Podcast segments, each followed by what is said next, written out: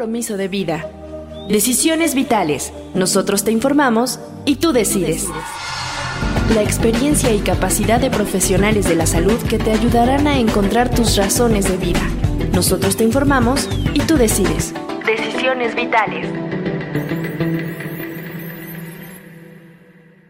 Hola, ¿qué tal? Yo soy Alejandro Águila y estamos en Decisiones Vitales. Muchas gracias por acompañarnos. Iniciamos este programa con un debate y es la primera vez que lo hacemos. Es importante que sepan que este tema que vamos a hablar es un tema, un tema difícil, es un tema complejo. Hablaremos de la salud mental en México y su futuro.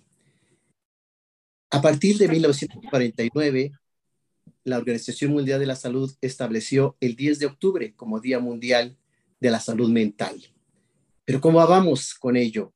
¿Qué pasa en México con las nuevas reformas? Y hay una que nos impresionó mucho como la destitución de muchos hospitales psiquiátricos en donde generalmente los pacientes que tenían una problemática de crisis, un conflicto psiquiátrico o un intento suicida, como es en de los suicidólogos, que requeríamos ingresar allí, pues esto generaba algún tipo de problema.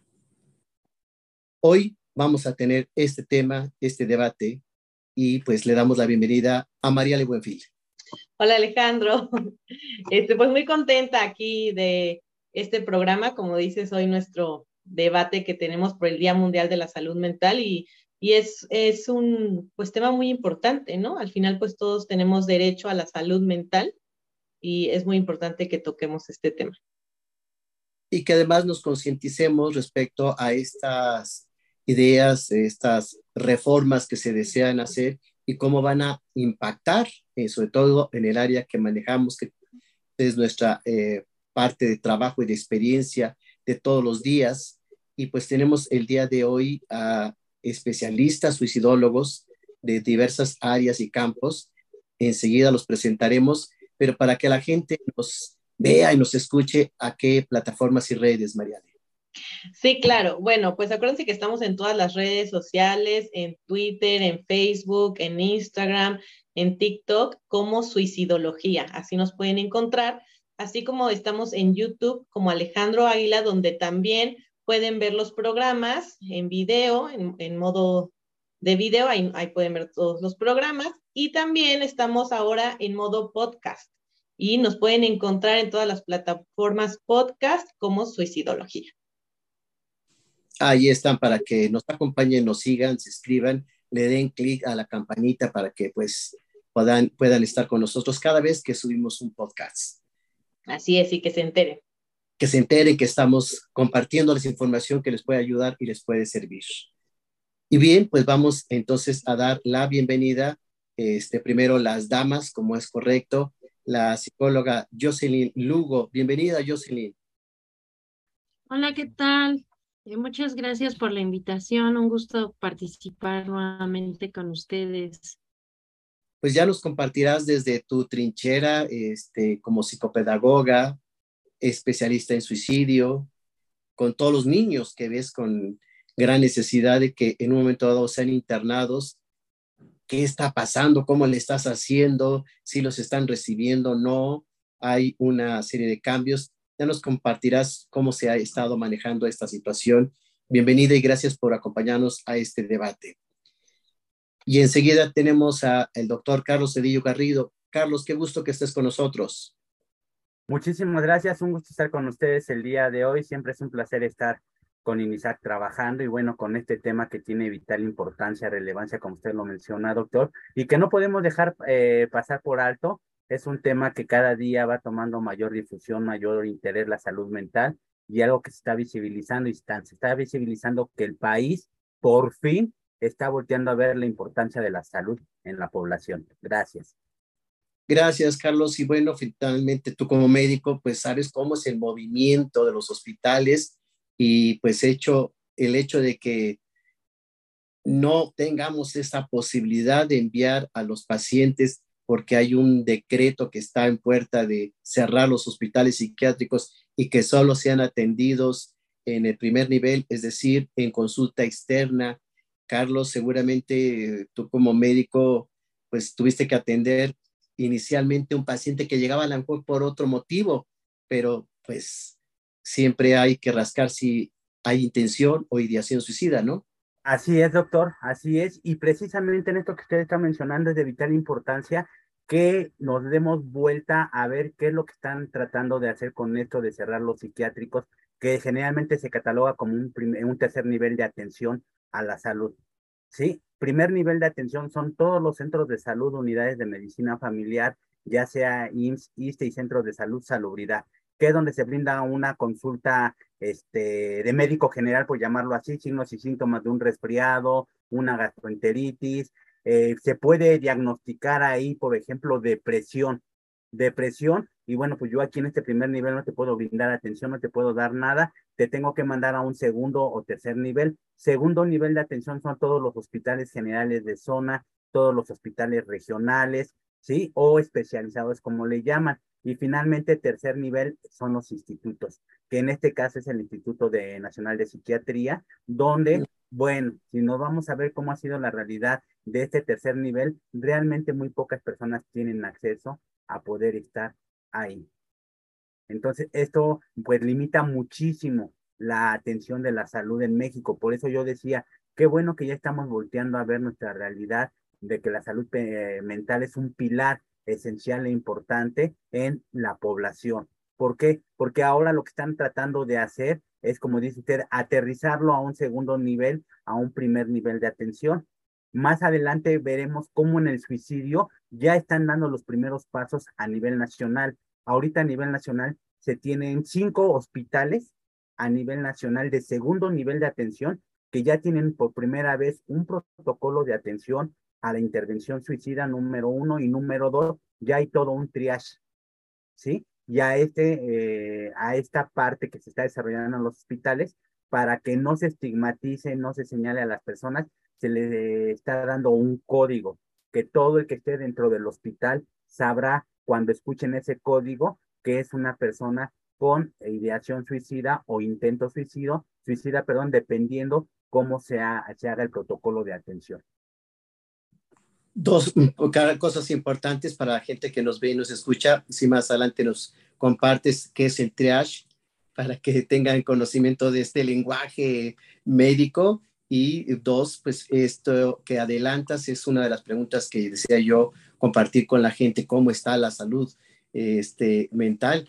Si bien hay cierta preparación, en la parte que me gustaría que nos enfocáramos es el internamiento necesario del paciente, ¿no? Pero quiero adelantarles para la que estemos como en contexto.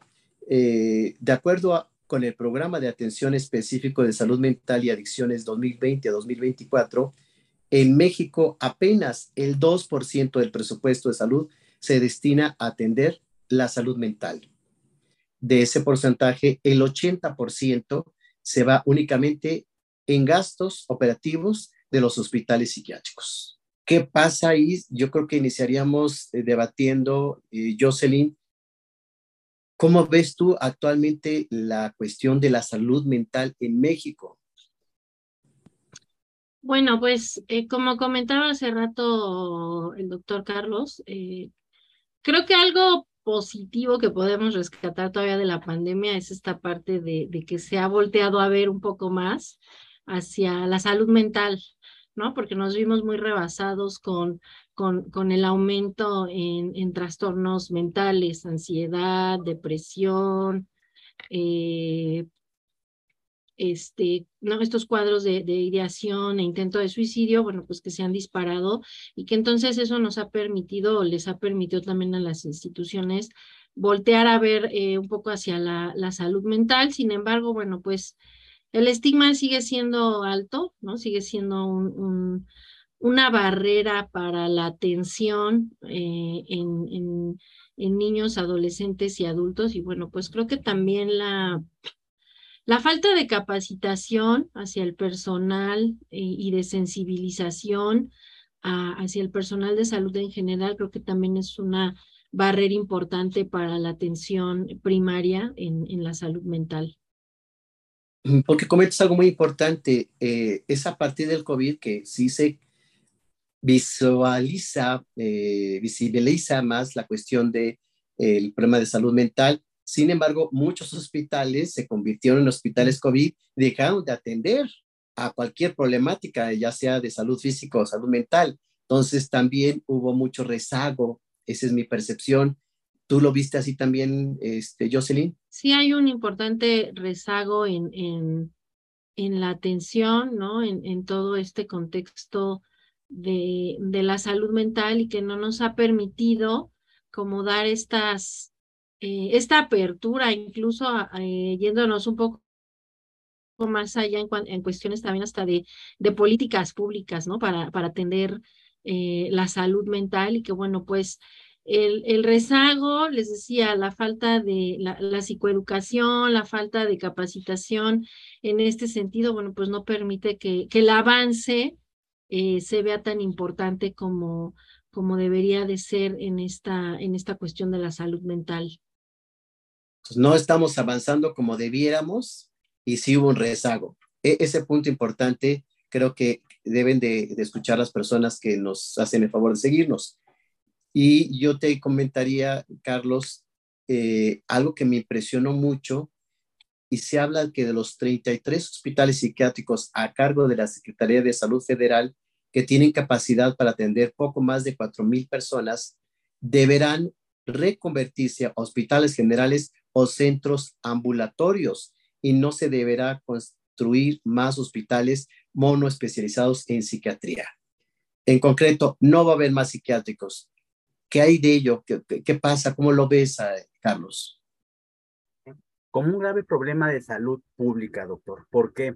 Porque si este, nos damos cuenta, algo que se ha venido mencionando de mucho tiempo atrás es que aproximadamente en cinco o seis años, una de las primeras causas de incapacidad laboral, no solamente en México, sino a nivel mundial, será la depresión. La depresión se habla mucho de ella, se dice mucho de ella y pensamos y creemos que es muy fácil de diagnosticar. Creemos que tenemos este, eh, las capacidades, las habilidades para diagnosticarla de acuerdo a lo que los libros dicen, de acuerdo a lo que nosotros hemos leído en revistas y demás. Pero ¿qué es lo que está sucediendo con la depresión? La depresión está empezando, yo le llamo a, le llamo, está, está empezando a tener diversas máscaras.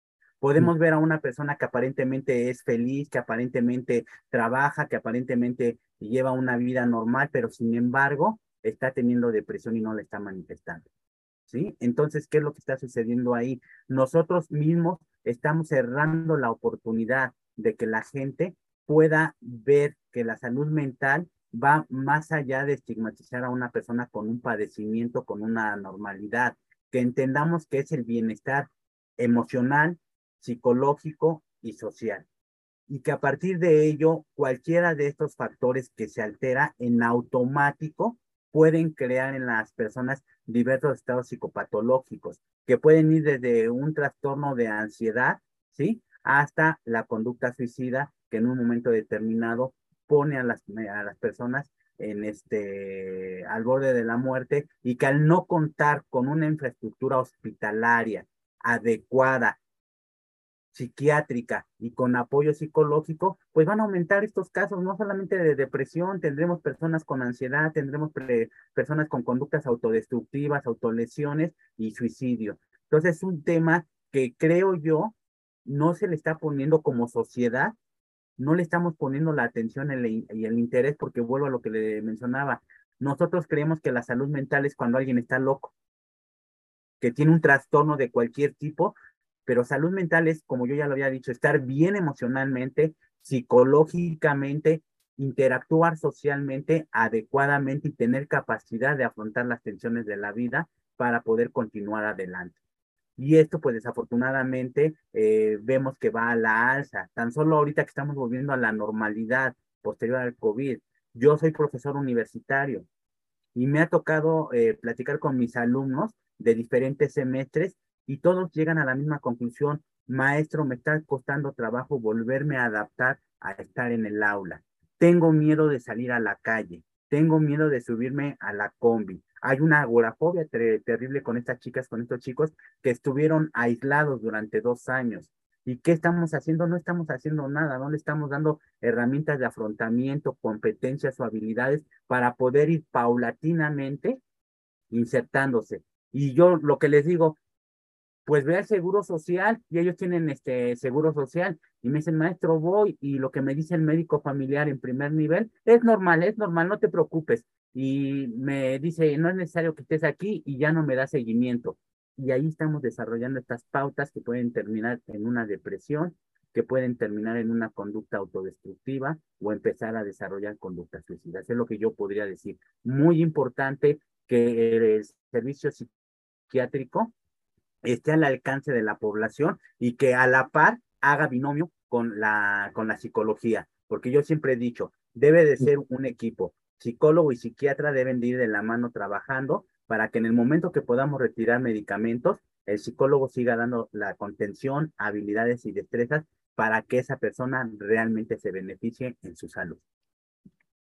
Y ahí es donde puedes compartirnos, si eres tan amable, Carlos, el triage, cómo, en qué consiste eh, esta intervención que ya se ha dado una sistematización mucho más organizada. Vamos a, ver que se entiende por triage la atención que se le va a brindar a una persona cuando llega a un eh, servicio de urgencias. Como dice usted, como usted mencionó al principio, primeramente vamos a valorar qué es lo que tenemos que este, integrar en la, en la persona. Siempre y en primer lugar va a estar la atención de la vida.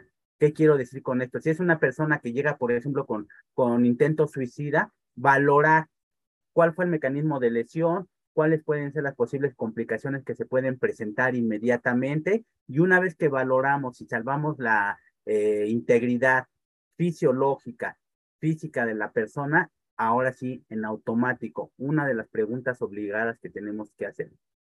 ¿Te querías matar? ¿Ya no querías vivir? ¿Por qué lo hiciste? Y a partir de ahí empezar a desarrollar una serie de protocolos. El, primer nivel siempre va a ir dirigido a salvaguardar la integridad física y fisiológica de la persona, número uno. Número dos, una vez que ya están estabilizados signos vitales y homeostáticamente la persona está equilibrada, tenemos que empezar a hacer inspección de por qué fue que se desarrolló este accidente, porque es lo que generalmente eh, se da como etiqueta. Accidente, no somos capaces por todo el estigma y tabú que existe de decir intento suicida, conducta suicida, entonces lo ponemos como accidente, ¿sí?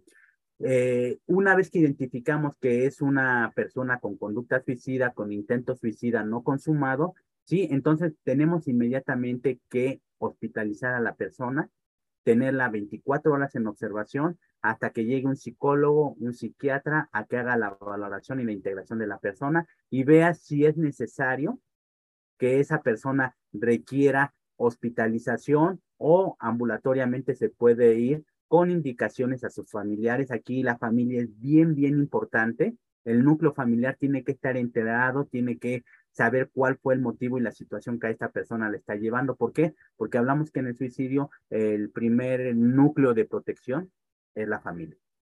Y una vez que ya se dieron todas estas indicaciones, valoramos si es necesario hospitalizar o no hospitalizar a la persona, se le da de eh, alta con máximo 72 horas posteriores a asistir al servicio de psiquiatría.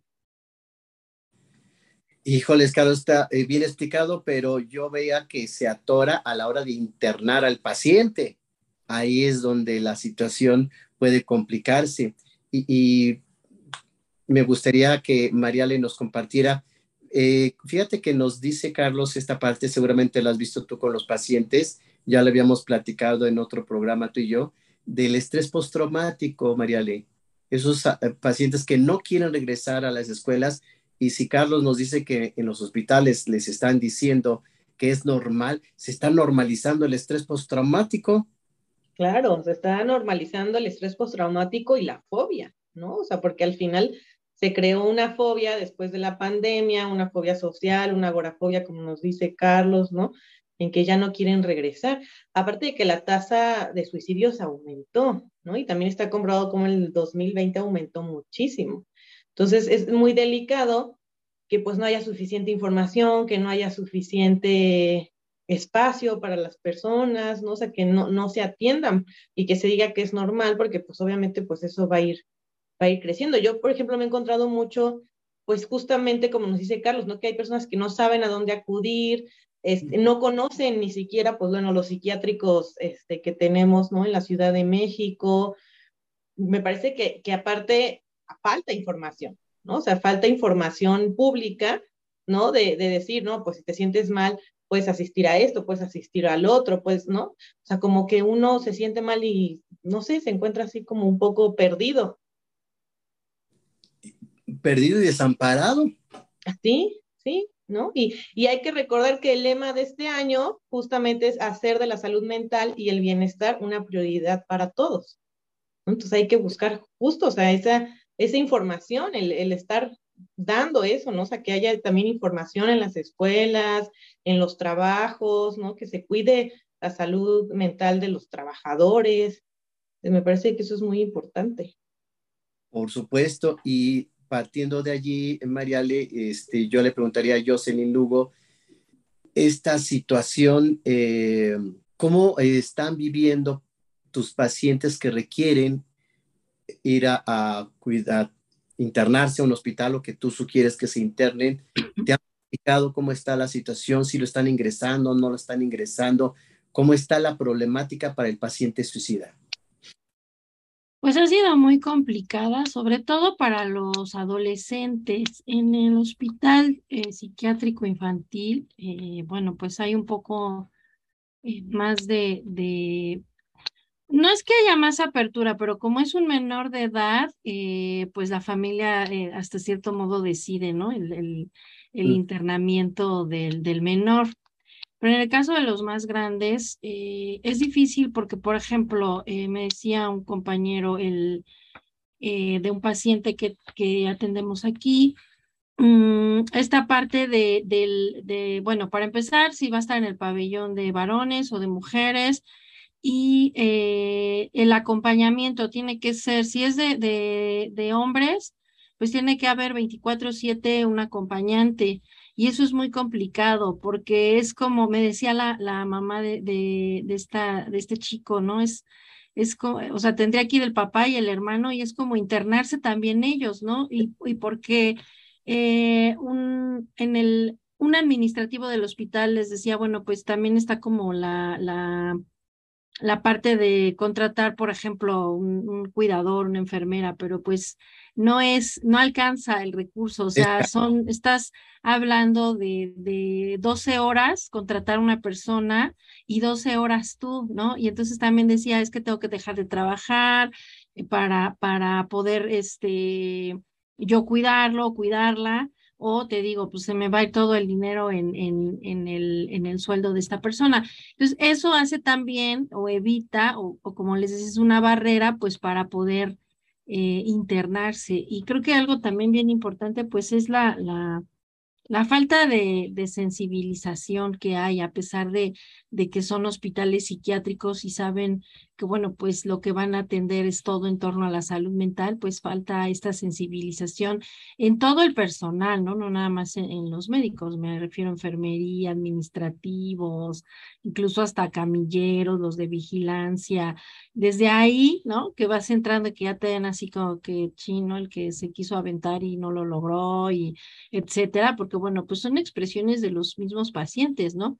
Yo creo que hay esta limitante de no tener eh, no sé, a lo mejor eh, eh, doctor Carlos nos apoya, no sé si es falta de recurso del hospital o eh, es como vital que, que, porque no haya este personal de, de, acompañamiento, porque digo, el familiar tampoco se puede internar con, con el paciente, ¿no? Son, se me hace también muchísimo tiempo, digo, tiene que haber sí o sí 24/7 alguien para que te puedan, este, internar en el caso de los de los más grandes entonces digo no sé si es esta falta de, de recursos o bueno pues esta necesidad de, de, que esté alguien a cargo de ti por ejemplo no si, si vas a estar en, en, en internamiento. Eh, dos cosas este Jocelyn la primera que la gente sepa que el hospital eh, Juan de Navarro hace un estudio socioeconómico es donde atiende a menores de edad uh -huh Pero como bien lo dices, lo que cuesta realmente es la necesidad de un enfermero eh, que además tiene que ser enfermero psiquiátrico con una especialidad. Entonces tiene un costo más elevado de lo normal o de un enfermero o enfermera este, general. Pero repito, yo lo comenté al inicio, solo el 2% del presupuesto de salud se destina a atender la salud mental. Entonces, haciendo, eh, encajando con lo que preguntas, pues sí, es falta de presupuesto. Se debería de poner más presupuesto a la salud mental y no se está dando. Entonces, ahí vemos la carencia en la dificultad del paciente para atenderse, para permanecer, para tener buenas instalaciones, para personal capacitado y todo lo que requiere, ¿no? Sí, todo lo que requiere esta, esta atención, eh, que también por ahí lo mencionaba el doctor Carlos, muy importante, porque bueno, nosotros como terapeutas, como psicólogos, sí necesitamos ese respaldo médico, psiquiátrico, ¿no? Que nos da eh, el tratamiento farmacológico y que bueno, pues lamentablemente no se da, ¿no? En, todos los casos. Eh, hay quien, bueno, afortunadamente lo puede pagar de manera particular y puede darle un seguimiento, pero eh, no, no se da siempre y, y, a veces, bueno, pues termina también siendo esta atención como un paciente crónico. Me refiero a que desde que te este, diagnosticaron y te iniciaron un tratamiento, por poner un ejemplo, ¿no? De floxetina, dos cápsulas en la mañana, ¿no? Y de ahí pues puede pasar un año y tú la sigues tomando, o sea, no hay esta revaloración, ¿no? De, del peso, la edad, de, de la eh, funcionalidad del tratamiento. Entonces, pues eso después eh, genera cierta resistencia eh, en, en, el cuerpo, ¿no? En la persona, y entonces también por eso, y sabes que algo importante que pasa mucho con los pacientes es que al no tener esta explicación de cómo va a funcionar y cuál es el espectro del medicamento, pues abandonan, porque si tú como médico no le das, no te das ese chance de explicarle al paciente por pues, los cambios físicos, este, psicológicos, etcétera, eh, ellos abandonan, ¿no? Yo les decía, es que la fluoxetina, por ejemplo, tiene un, un espectro de, de, de, este, de funcionalidad entre la tercera y cuarta semana. Entonces, el paciente lo toma pensando que al día siguiente ya va a estar bien. Entonces, pasa mucho que abandonan los medicamentos así, de la nada, ¿no? Entonces, también el cerebro apenas va, va acostumbrándose a, a tomar el, el, medicamento y bueno, pues suceden estas, estas malas eh, praxis y estas malas este, también situaciones de autocuidado de, de los mismos pacientes. Totalmente de acuerdo. Y, aquí la pregunta, no sé si lo eh, tengas a la mano, este, Carlos. Jocelyn nos plantea la situación en los hospitales eh, psiquiátricos, en especial Juan Navarro, que es de menores de edad, pero que son de gobierno. ¿Ocurre lo mismo en los hospitales privados? En los hospitales privados ocurre lo mismo, doctor. Es una realidad a nivel nacional que estamos teniendo en cuanto a que en, cuanto a que no hay una prioridad precisamente a lo que es la salud mental. Entonces, la salud mental, vuelvo a lo que comentaba yo hace un rato, la vemos como algo que es irreal en México, la vemos que hablar de salud mental es igual a locura, es igual a normalidad, entonces no se le ha prestado la atención adecuada a este tema. De entrada, como usted mencionaba, hay una gran ausencia de política pública sobre este tema de la salud mental, aunque a nivel, aunque a nivel de la Cámara de Senadores, me parece, diputados, ya hubo una propuesta de atención de la salud mental integral, pero todavía no se puede aplicar o todavía no se está llevando a cabo como tal. Número uno, esto eh, sería la ausencia de políticas públicas. Número dos, la sobrecarga de trabajo que existe también en el personal de salud, ya sea particular o ya sea público es la misma este, sobrecarga de trabajo para eh, en ambas partes, en ambos lugares, tanto privado como público. Otro tema que también está aquí presente, la falta de seguimiento que se le tiene que dar a las pacientes, los pacientes. Como decía eh, Jocelyn, bien importante estar eh, con el paciente de cerca, monitoreándolo, supervisándolo, invitándolo a que acuda regularmente a sus citas y demás para ver cuál es este avance. ¿Por qué? Porque como dice Jocelyn, le damos el medicamento al, al paciente y el paciente se la pasa así uno o dos años y sabe qué doctor que tengo más ansiedad, sabe qué doctor que me siento cada vez peor, ah, pues aumentale la dosis y le aumentamos la dosis. Entonces vamos haciendo una dependencia, ¿sí? Por eso yo decía que es muy importante que vayamos de la mano, ¿sí? El médico, psiquiatra, psicólogo, para que realmente vayamos viendo cuál es el avance que está teniendo el paciente e ir disminuyendo continuamente la dosis de medicamento hasta que ya no lo esté tomando y que sea la parte de la estrategia psicológica lo que esté ayudando a estos pacientes a afrontar sus realidades. Porque vuelvo a lo que le decía, salud mental en México, creemos que es únicamente locura y que son personas que pueden tener padecimientos de esquizofrenia, de psicosis. Yo cuando les hablo a las personas de ansiedad, de estrés, de fobia, se me quedan viendo como diciendo, no es cierto, o sea, eso no existe.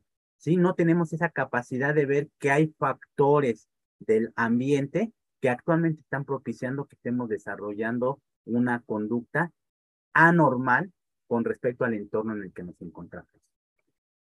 Totalmente de acuerdo. Yo la experiencia, no sé si tú tengas algún aporte, Mariale, pero quisiera compartirles que algunos pacientes no quieren ingresar al hospital psiquiátrico por el estigma entonces van a hospitales privados que atienden todo tipo de problemáticas y pues allí llega el psiquiatra y llega eh, el psicólogo, el psicoterapeuta, este, pero esto es para una población elite, con, pues es extremadamente caro y todos los servicios externos al hospital pues los paga el paciente, entonces les puede salir eh, pues muy oneroso toda la estancia que requeriría el paciente.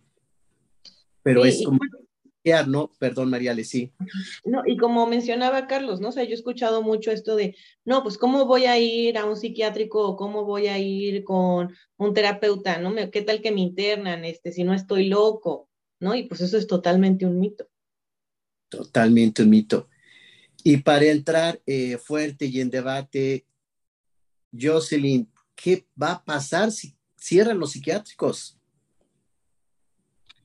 Bueno, lo que yo he leído y escuchado es eh, que se va a brindar, ¿no? Como está, bueno, es como la, propuesta, la, capacitación en el primer nivel de atención, ¿no? Que es como las clínicas de... Es la parte de, de la capacitación en el primer nivel eh, y que, bueno, pues se han hecho eh, recomendaciones como de, de atención comunitaria, como lo dicta la guía MHGAP, que bueno, sí tiene un muy, un, un, muy buen sustento y que bueno, creo que también esta atención comunitaria, pues es una, una realidad importante, es algo que, que se viene trabajando y que ha sido funcional.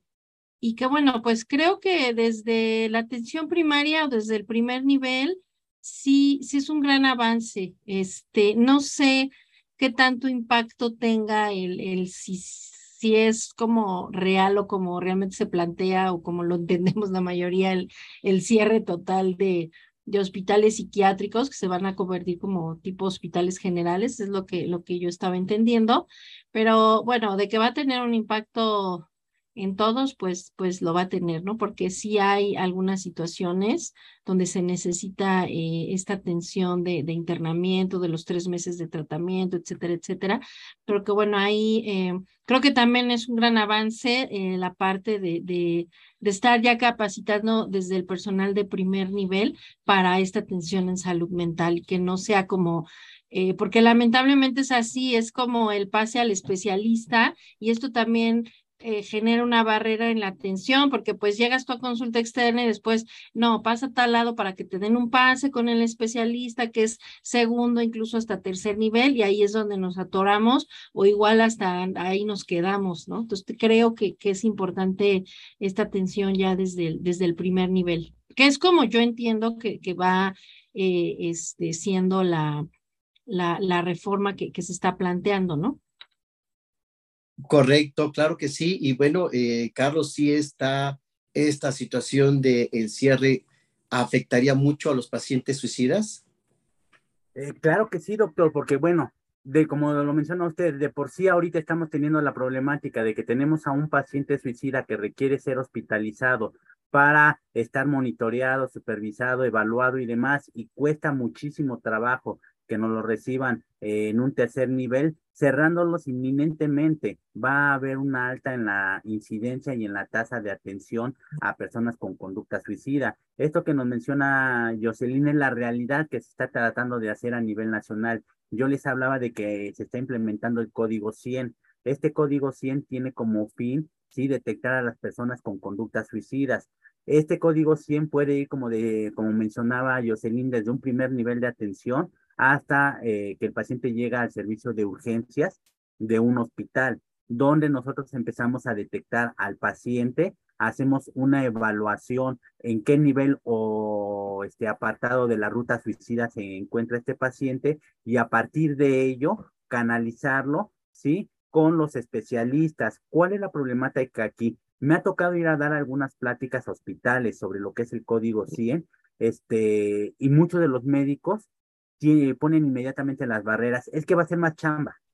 Ahí está la negación. Ahí está de entrada ya la negación. La negación de trabajar, Carlos. De trabajar, exactamente. Eh, sí, y eh, los tabús y los mitos que se tienen en torno a estas personas. Una persona con conducta suicida, cuando llega a un servicio de urgencias, ¿sí? Lo primero que pensamos, le estás quitando la oportunidad a otra persona que realmente está en riesgo su vida. ¿Sí? Y los tachamos como pérdida de tiempo, como algo que no va a ser productivo ni benéfico para mí. Y entonces ahí empieza la estigmatización, ahí empieza el maltrato hacia la persona y lo único que me interesa, ah, bueno, pues que intentaste ahorcarte, no te ahorcaste, ah, bueno, signos vitales dentro de parámetros normales, respira bien, no hay ninguna alteración, va para afuera. Y entonces lo que están tratando ahora de hacer con este código, ya identifica a la persona, esta persona necesita quedarse hospitalizada y debe de tener una valoración este, inmediatamente por un psicólogo o un psiquiatra para ver la posibilidad de que sea hospitalizado. Como dice usted, aquí lo que se está manejando es, ok, necesita este paciente hospitalización.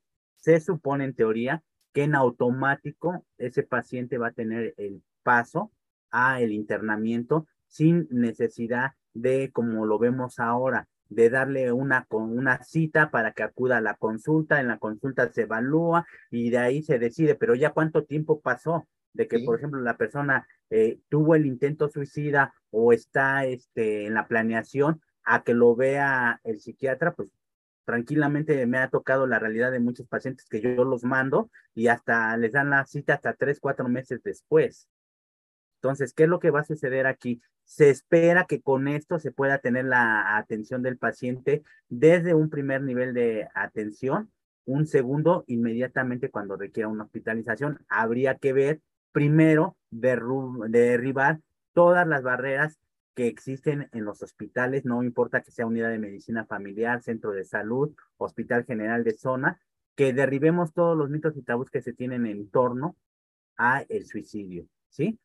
Eh, darle el entrenamiento y la eh, capacitación al personal de salud que va, como decía Jocelyn, que va desde el camillero hasta el médico, la médica, que está tratando en ese momento al paciente para ver que esta es una realidad que requiere de toda la atención profesional y ética que como personal de salud tenemos nosotros. Formar suicidólogos, totalmente de acuerdo contigo, Carlos.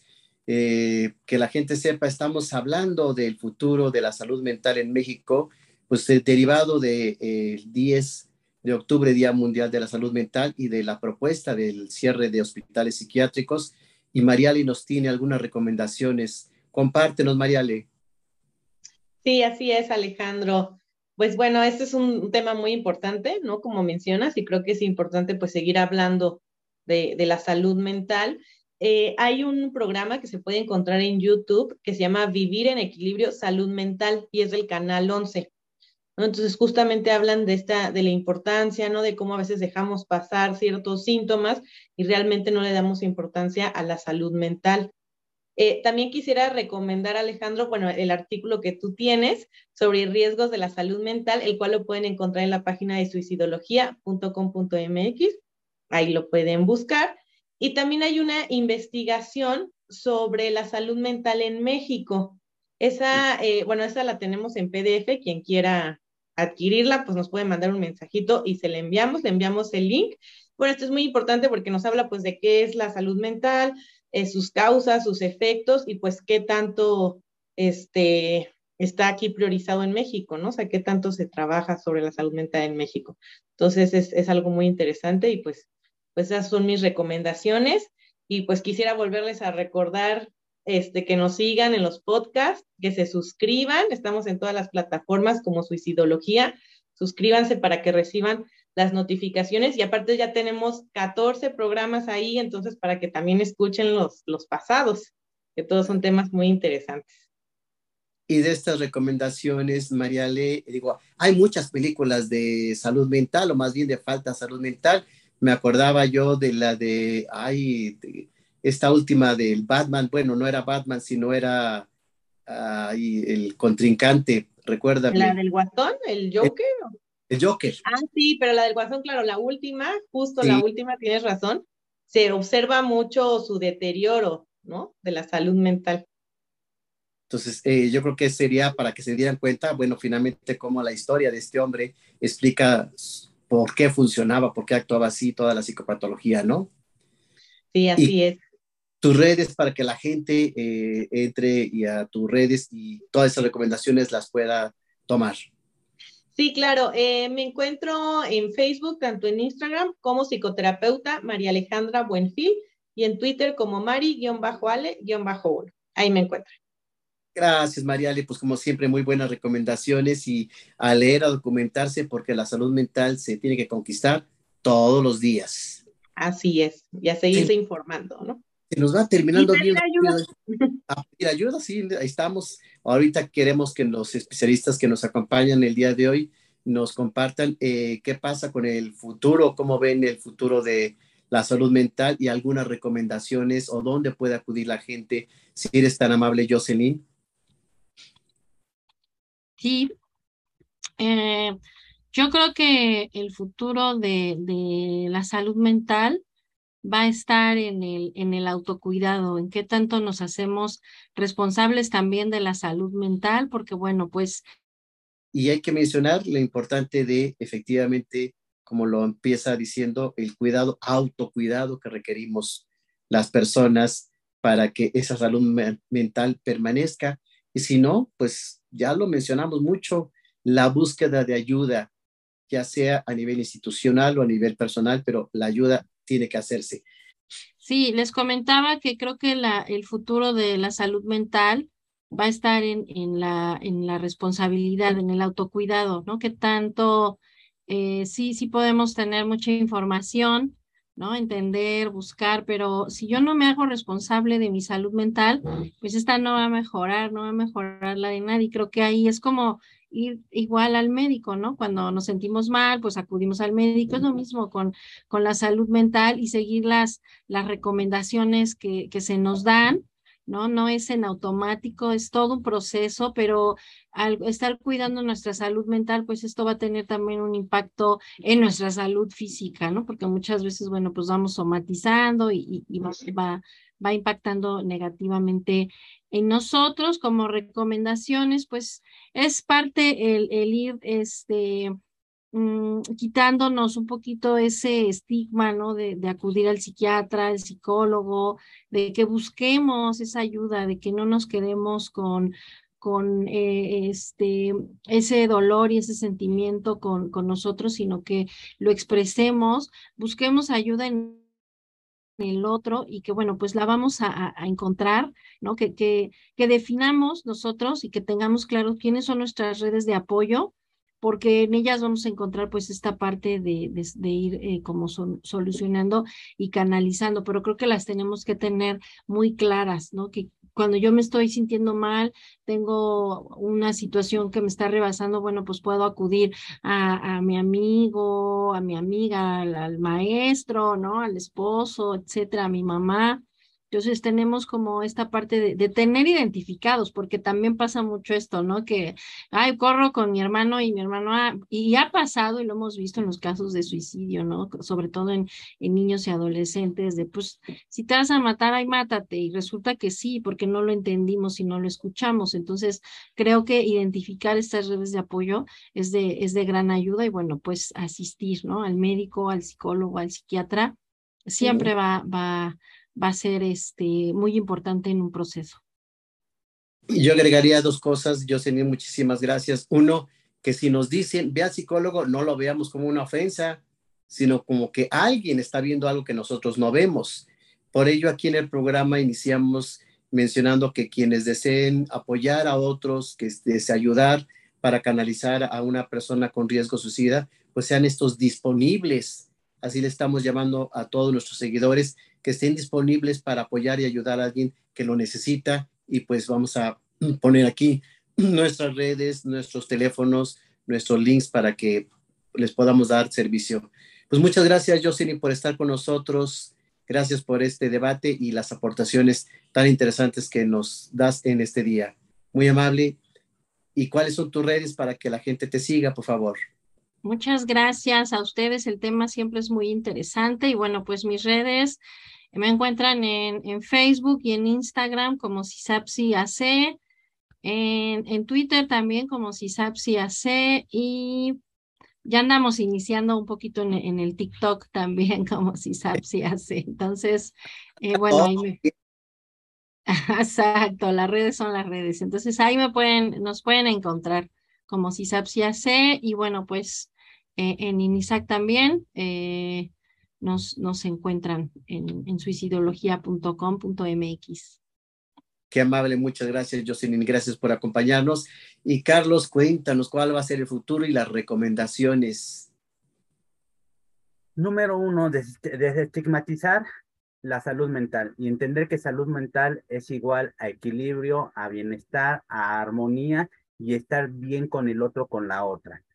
Salud mental no significa desequilibrio mental, no significa locura, simple y sencillamente se, refiere a que yo como ser humano tengo límites en los cuales sale de mi alcance poder controlar y dirigir lo que en mi vida cotidiana se presenta. Si yo acudo con el psiquiatra, si yo acudo con el psicólogo, podré tener herramientas de afrontamiento para solucionar de manera positiva lo que en la cotidianidad se presenta para mí y que siempre habrá una solución para cualquier tipo de conflicto que yo tenga, número uno. Número dos, desde la parte de la salud, es muy importante hablar, ampliar el entrenamiento profesional y mejorar los sistemas de referencia contra referencia para un mejor apoyo y cuidado del paciente, ¿sí? También los programas de prevención y atención a la salud mental deben de estar encaminados a poder conocer el contexto socioeconómico de la población, las características de los servicios de salud que se le están brindando y las necesidades que estas personas tienen y que nosotros como prestadores de servicios de salud les podemos brindar. Finalmente, como médicos, como enfermeras, psiquiatras, psicólogos, debemos de reforzar los aspectos esenciales del cuidado del paciente y su entorno para que podamos garantizar la canalización del caso y estar dando continuidad al tratamiento. Mi yo les digo a, muchos, mi tratamiento no termina cuando yo te canalizo con otra persona y ya no sé de ti. Yo debo de seguir dándote continuidad, cómo vas, cómo estás, cómo vas evolucionando. ¿Por qué? Porque es parte de mi responsabilidad el que tú puedas proveerte de las herramientas y estrategias para afrontar cualquier situación desde la cuestión de la salud mental. Sí, es una canalización asistida, lo cual nos hace más humanos y no abandonamos el paciente y nos lavamos la mano ya hay que lo vea alguien más, sino realmente nos responsabilizamos. Muchas gracias, Carlos. ¿Cuáles son tus redes para que la gente te siga? Facebook, Carlos Cedillo Garrido, Instagram, C. Martín Cedillo Garrido. Allí están para que puedan consultarte. Muchas, muchas gracias por acompañarnos. Qué gran tema. Obviamente hay muchas cosas que podríamos hablar. A lo mejor hacemos una segunda parte de la salud mental y el futuro porque la problemática del suicidio se ha ido incrementando. Por ello, en el Instituto Hispanoamericano de Suicidología, pues capacitamos gente, tenemos próximos diplomados en Guatemala, ya vamos a tenerle presencial. Entonces, ustedes, a los maestros que están viendo, van a acompañarnos presencialmente también. Tenemos intervención en crisis entre semana, clases o también en fines de semana vía Zoom. Entonces, entren a la página y conozcan nuestros días, nuestros horarios y puedan allí mismo llenar el formato e inscribirse. Yo les agradezco mucho su atención. Muchas gracias, Mayale. Nos vemos, seguimos trabajando y seguimos aportando Gracias a todos los disponibles. Yo soy Alejandro Águila, estamos en Decisiones Vitales y pues les agradecemos a nuestro webmaster Alejandro Ledesma todo el apoyo, la parte técnica y el trabajo que hace para que se vea bonito y salga lo mejor posible estos podcasts y que nos puedan ver a través de YouTube. Muchísimas gracias. Cuídense.